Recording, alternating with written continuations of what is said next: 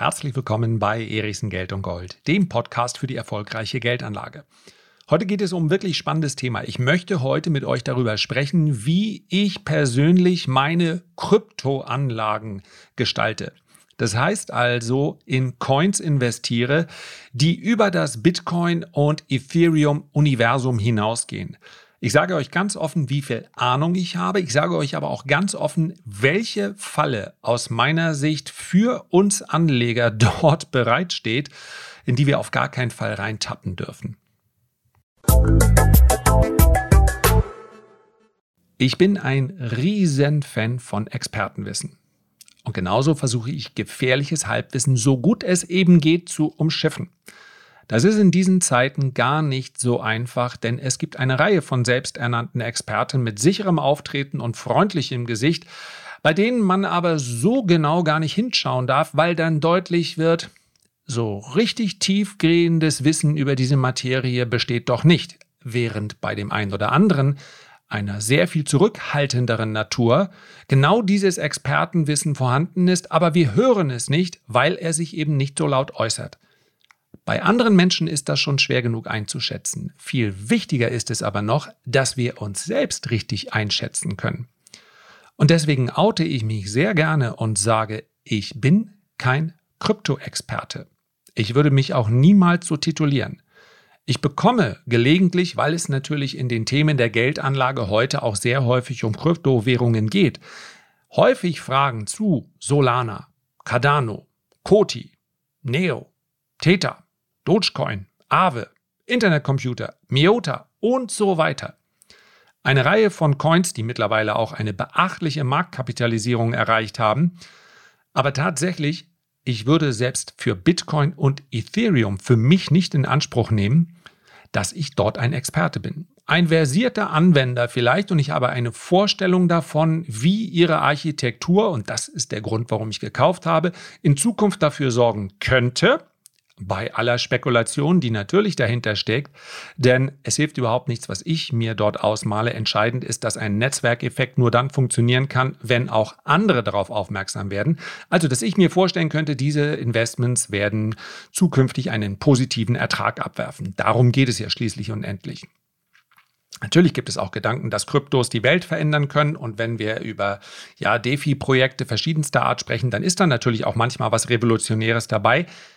Für mich ist aber nicht der Gedanke der Revolution derjenige, der ganz vorne steht, sondern ich bin diversifiziert in Kryptowährungen investiert, also insbesondere in Bitcoin und in Ethereum, weil ich mir davon eine positive Rendite verspreche. Eine bessere Rendite, als wenn ich das Geld einfach liegen lassen würde.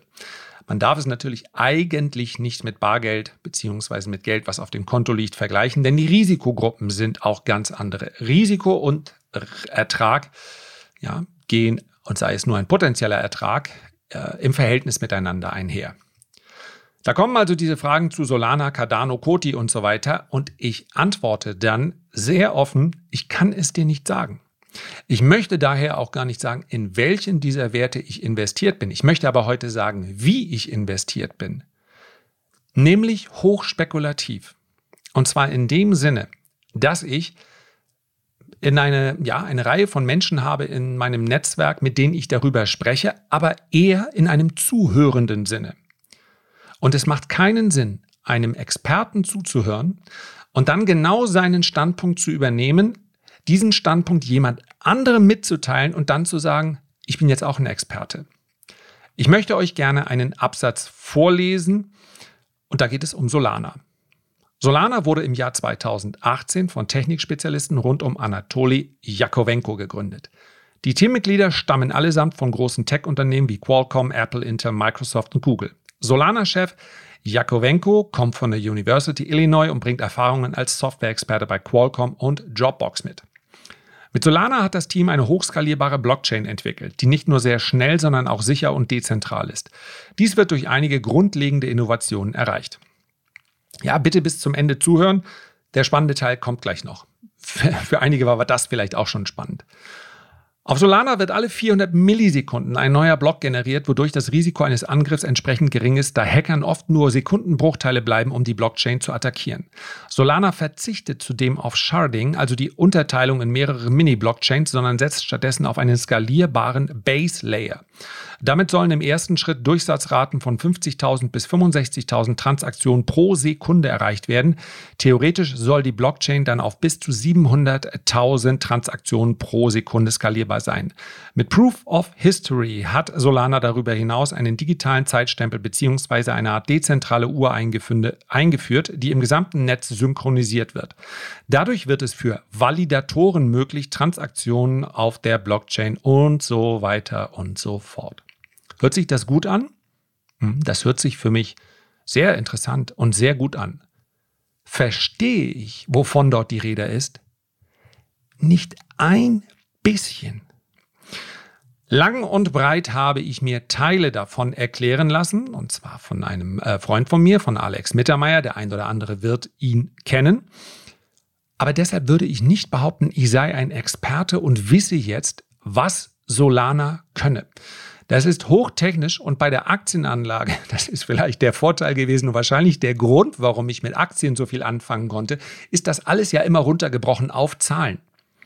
Ja, bei den meisten Blockchain-Projekten und bei den meisten Kryptowährungen geht es ja darum, dass die sich positiv entwickeln, weil viele Menschen glauben, dass die Anwendung uns weiterbringt in verschiedenen Bereichen. WeChain, Logistik, Solana, Sicherheit plus Rendite, denn Validatoren können auch staken und so weiter und so fort.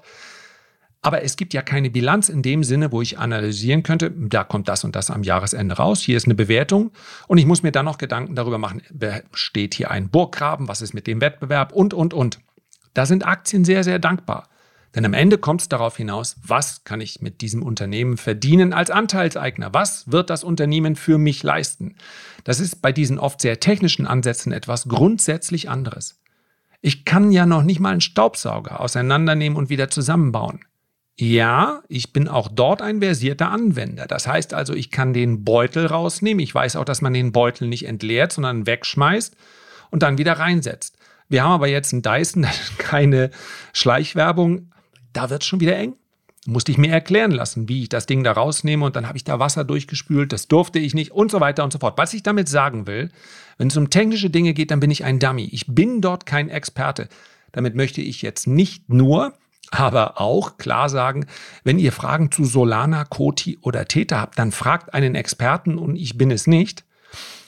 Die Technik dahinter finde ich allerdings so spannend, dass ich mir nicht erlauben kann zu sagen, ich nehme hier nicht teil. Das heißt also, ich habe einen sehr kleinen Prozent, Prozentsatz meines zur Verfügung, äh, also für, für aktive Geldanlage zur Verfügung stehenden Kapitals, habe ich genommen und in eine Reihe dieser Projekte investiert.